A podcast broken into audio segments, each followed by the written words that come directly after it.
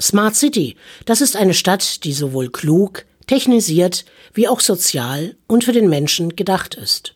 Die Abteilung Wirtschafts- und Sozialpolitik der Friedrich-Ebert-Stiftung präsentierte zu eben diesem Thema eine Studie, die den Menschen in den Mittelpunkt der Smart City stellt. Eine kluge Stadt schafft Möglichkeiten der Vernetzung, macht das Leben einfacher und schöner und schließt niemanden aus. Das klingt zunächst sehr theoretisch, ist aber weit mehr. Es birgt Nutzen wie Risiken und beim Stichwort Daten denkt man unwillkürlich auch daran, wer die Datenhoheit hat.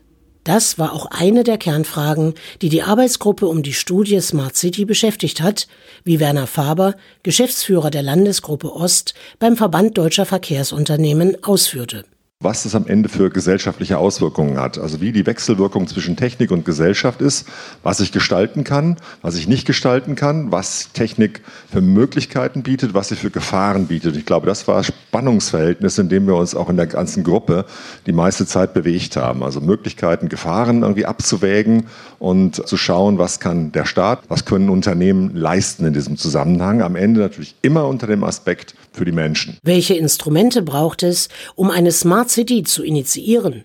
Wie geht man dabei idealtypisch vor?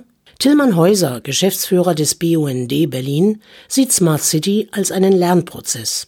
Also die oberste Priorität ist tatsächlich klare Ziele zu definieren, die ganzen Akteure zusammenzuholen und ressortübergreifende Strategie zu entwickeln, die dann unterstützt wird auch mit den entsprechenden Daten, damit man auch gemeinsam lernt, also auch sowas versteht als Lernprozess, mit dem dann dann aber dann auch tatsächlich in Handlungsstrategien kommt und dabei dann nicht nur immer Konsens diskutiert, sondern Konflikte thematisiert werden, Potenziale, aber auch Risiken benannt werden, um daraus Schlüsse zu ziehen, um da dann wirklich gemeinsam voranzustreiten.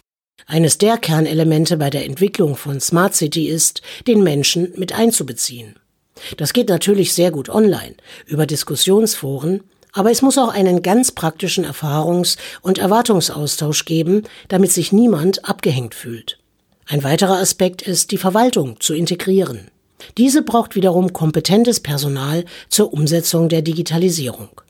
Als ein Beispiel hat sich die Arbeitsgruppe der Studie den Stadtstaat Singapur angesehen.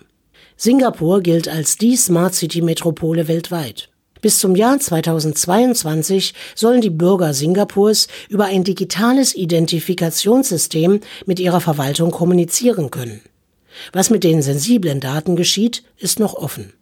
Auch deutsche Städte wurden einer näheren Betrachtung unterzogen, Groß- wie Kleinstädte. Eine davon ist Wenningsen bei Hannover. Für Bürgermeister Christoph Meinecke ist Smart City keine Frage von Kosten, sondern ob man es will oder nicht. Wir waren zum Beispiel vor ein paar Jahren die erste Kommune, die mal eine Vollabfrage gemacht hat, Bildung und Betreuung, wo wir allen Eltern die Möglichkeit gegeben haben, online wie offline ihre Bedarfe zu äußern. Der Online-Weg hatte den Vorteil, dass man sehr viel besser Komplexität abbilden konnte. Also dass die Eltern tatsächlich durch so einen geführten Fragebogen sehr viel präziser ihren Bedarf sagen konnten Gekostet hat uns das Ganze fast gar nichts. Wir hatten einen jungen Mitarbeiter, der das von seinem Studium noch kannte. Nun muss man natürlich auch sagen, ja, Smart City wird uns Geld kosten und wird uns auch richtig Geld kosten. Wir haben gute und Interessierte, sowohl Ehrenamtliche in den örtlichen Gremien, die sagen, wir sind bereit mitzumachen, als auch in den Verwaltungen, wovon wir natürlich auch sehr stark leben, ist das Thema Akquise von Fördergeldern. Und was Christoph Meinecke auch wichtig ist, dass sowohl analog wie digital kommuniziert wird, damit man niemanden abschreckt. Michael Groß, SPD-Bundestagsabgeordneter, fordert, dass man Regeln aufstellen müsse für Smart City.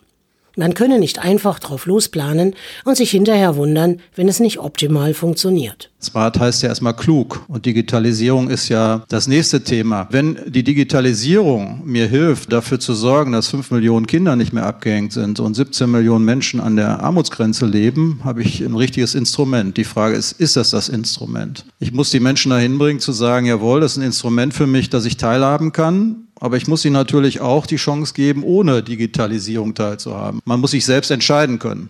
Das bedeutet, dass rechtliche Rahmenbedingungen vorgegeben werden müssen, innerhalb derer Smart City sich entfalten kann.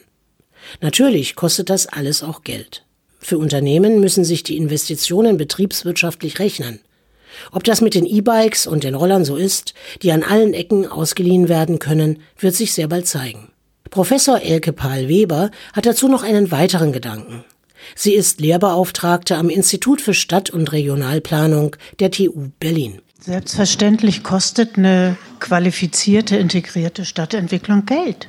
Aber das Geld ist auch da. Wir haben unglaublich viel Geld. Ich würde nicht so sehr fragen, wo kriegen wir Geld her, sondern wie setzen wir das vorhandene Geld eigentlich richtig ein? Grundsätzlich sehe ich die Perspektive, dass jeder einzelne von uns Zeit braucht, um diesen gesellschaftlichen Innovationsprozess mitzutragen. Und dann brauchen wir vielleicht sogar etwas weniger Geld, weil wir haben ganz viel Human Power, wie die Engländer sagen.